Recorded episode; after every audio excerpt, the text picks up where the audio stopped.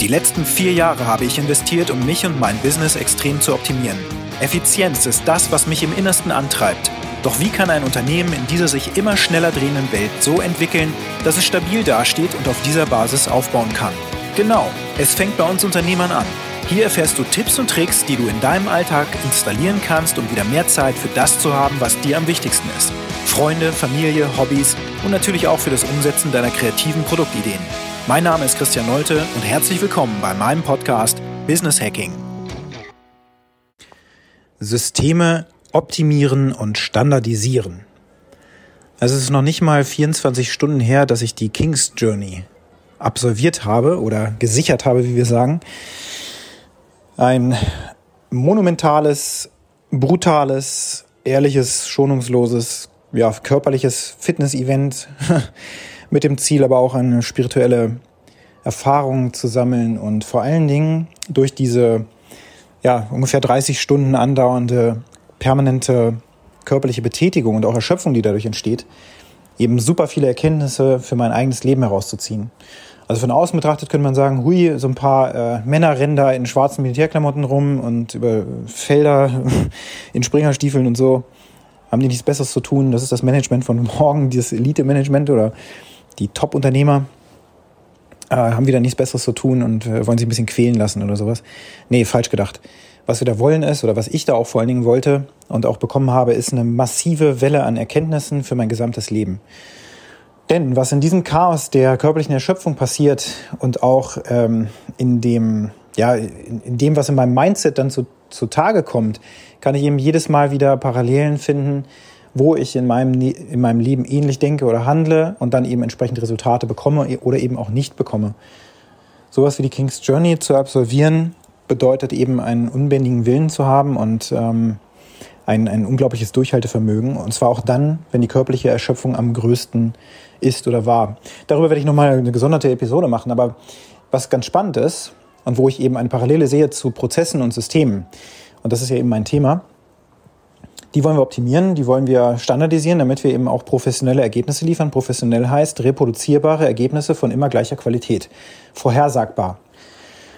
Und um das zu erhalten, brauchen wir Systeme im Unternehmen, die wiederum aus mehreren Prozessen bestehen, aus einzelnen Prozessabläufen, die ineinander greifen, so dass das Ergebnis und Resultat auch erzielt werden kann. Wer macht das? Unsere Mitarbeiter.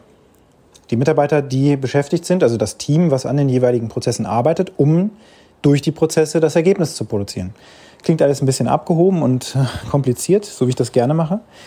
Aber wir haben folgende Übung gemacht. Ähm, an der, am zweiten Tag der King's Journey haben wir einen Marsch durchgeführt. Das bedeutet, wir sind alle ja, hintereinander weg. Ähm, zu neunt waren wir in dem Moment marschiert und wir haben den Auftrag bekommen, eine schwere Kiste zu schleppen. So im Grunde so eine Art Munitionskiste. Ich würde sagen, die hat mindestens mal ungefähr 40, 50 Kilo gewogen oder so, vielleicht sogar mehr. Gefüllt mit Steinen. Ähm, diese Kiste musste zu jeder Zeit von zwei Männern getragen werden in diesem Team von neun Personen. Ich war einer von diesen Männern. Wir hatten parallel aber auch noch drei 5-Liter-Kanister äh, mit Wasser dabei, unser Trinkwasservorrat für den Tag, der natürlich dann auch weniger wurde. Also der, die Last dieser Kanister wurde über die Zeit weniger, je mehr wir getrunken haben. Äh, musste trotzdem aber natürlich rationalisiert werden. Und wir hatten noch eine Glocke in der Hand, mit der wir hätten aufgeben können jederzeit. Dreimal läuten, dann wäre vorbei gewesen. Äh, an einem Vierkantholz. Das heißt, dass vier Männer immer ein Gewicht trugen und dann zwei Männer vorne, die die Kiste getragen haben. Also wir haben das vorne gemacht, vorweg, denn die geben ja dann den Pace vor, sind die langsamsten, wenn die die, die Kiste tragen müssen. Ähm, und ja, logischerweise haben wir dann drei Personen, die erstmal nichts tragen müssen. Vier Personen, die ein Gewicht haben, zwei Personen vorne, macht sechs und neun waren insgesamt. Und die konnten sich dann in Häkchen ein bisschen ausruhen. Wir sind die ganze Zeit natürlich kontinuierlich gegangen. Ich weiß nicht, das sind mehrere Stunden gewesen. Ich kann nicht mehr genau sagen, wie viele Stunden wir gewandert sind. Ich schätze mal mindestens vier oder so. Ähm, also weiß ich auch nicht genau, wie viele Kilometer das waren weil die Geschwindigkeit nicht genau bekannt ist. Und natürlich ist es so, dass diese Kiste vorne nicht ewig getragen werden kann, sondern irgendwann werden die Arme ja lahm. Und das Gewicht wird zu schwer. Und wir müssen wir wissen nicht, wie lang die Strecke ist. Das heißt, wir müssen auch ein System entwickeln als Team, wie wir den Wechsel gestalten. Und das war auch unsere Aufgabe. Unsere Mission war, tragt die Kiste, solange, wie wir sagen, dass sie getragen werden muss. Ähm, tragt die anderen Gewichte, lasst sie nicht ab, denn in dem Moment, wo das passiert, gibt es entsprechend Konsequenzen für das Team. Zum Beispiel Burpees oder irgendwas Schönes, was dann gemacht werden muss als Konsequenz. Ähm, damit wir merken, nicht, nicht einfach, weil wir leiden wollen, sondern damit wir merken, dass alles, was wir tun oder auch nicht tun, eine Konsequenz für andere im Leben hat. Das ist da schon mal eine ganz wichtige Erkenntnis. Das ist nicht einfach nur eine Kiste oder so, die ich dann fallen lasse, und, sondern wir alle im Team leiden dann darunter, dass das passiert. Und dadurch, dass wir kein vernünftiges System initiiert haben oder weil ich vom Ego her so gestaltet bin, dass ich mir eher sage, ach, ich schleppe die noch ein bisschen weiter und sage nicht früh genug Bescheid, bevor meine Kraft nachlässt, gleitet mir die Kiste irgendwann aus der Hand, fällt mir runter. Dadurch haben andere im Team ein Problem. Ich natürlich selbst gegebenenfalls natürlich auch. Okay, das ist nicht passiert zum Glück. Wir haben ein System entwickelt als Team, dass wir diese Kiste vernünftig tauschen. Und zwar immer dann, wenn die Männer vorne das Gefühl hatten, einer von beiden, ja, dass die Kraft jetzt langsam schwindet. Dann wurde gerufen, Wechsel. Dann wurde es durch das Team durchkommuniziert. Und dann sind äh, ja, zwei neue Männer nach vorne gegangen. Ein dritter hat das Ganze noch abgesichert, der fünfte Mann.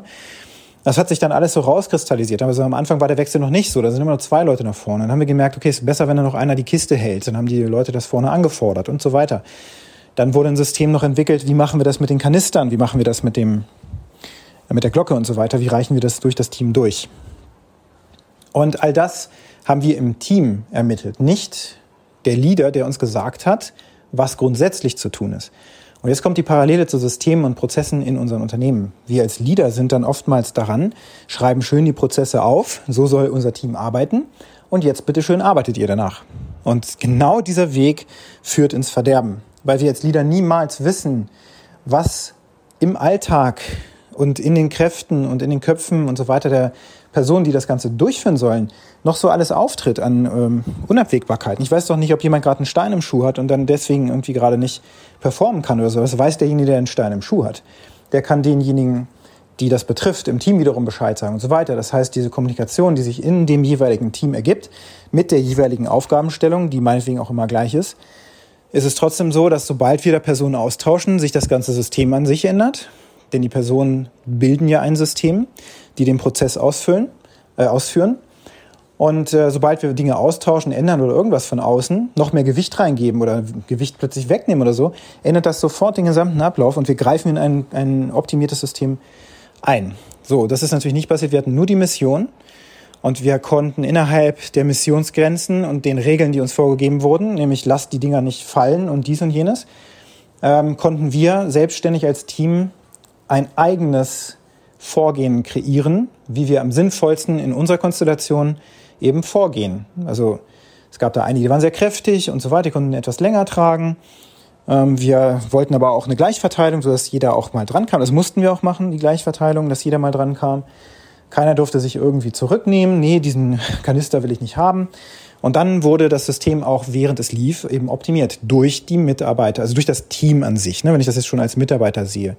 Ich bin praktisch als Teammitglied eine Art Mitarbeiter und in dem Moment sehe ich, oh, da gibt es was, was kann ich, ähm, das kann ich optimieren. Und das war auch jedem gegeben, dass er dann sagen konnte, hey, an der Stelle optimieren wir das Ding. Äh, wir sagen ab jetzt, weiß ich nicht, äh, Kiste ist safe hinten oder so. Wenn ich hinten angegriffen habe und halte sie sicher.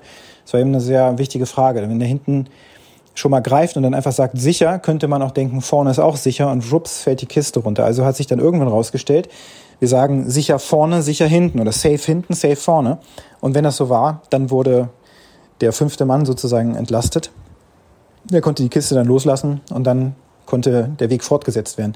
Also so ist gut zu beobachten gewesen, wie das System und der Prozess durch die ausführenden Kräfte optimiert werden müssen, weil die diejenigen sind, die die echte Last tragen. Und das findest du exakt so in deinem Unternehmen wieder, genau wie ich das in meinem Unternehmen natürlich auch wieder finde. Dieses Learning jetzt mit dir teile.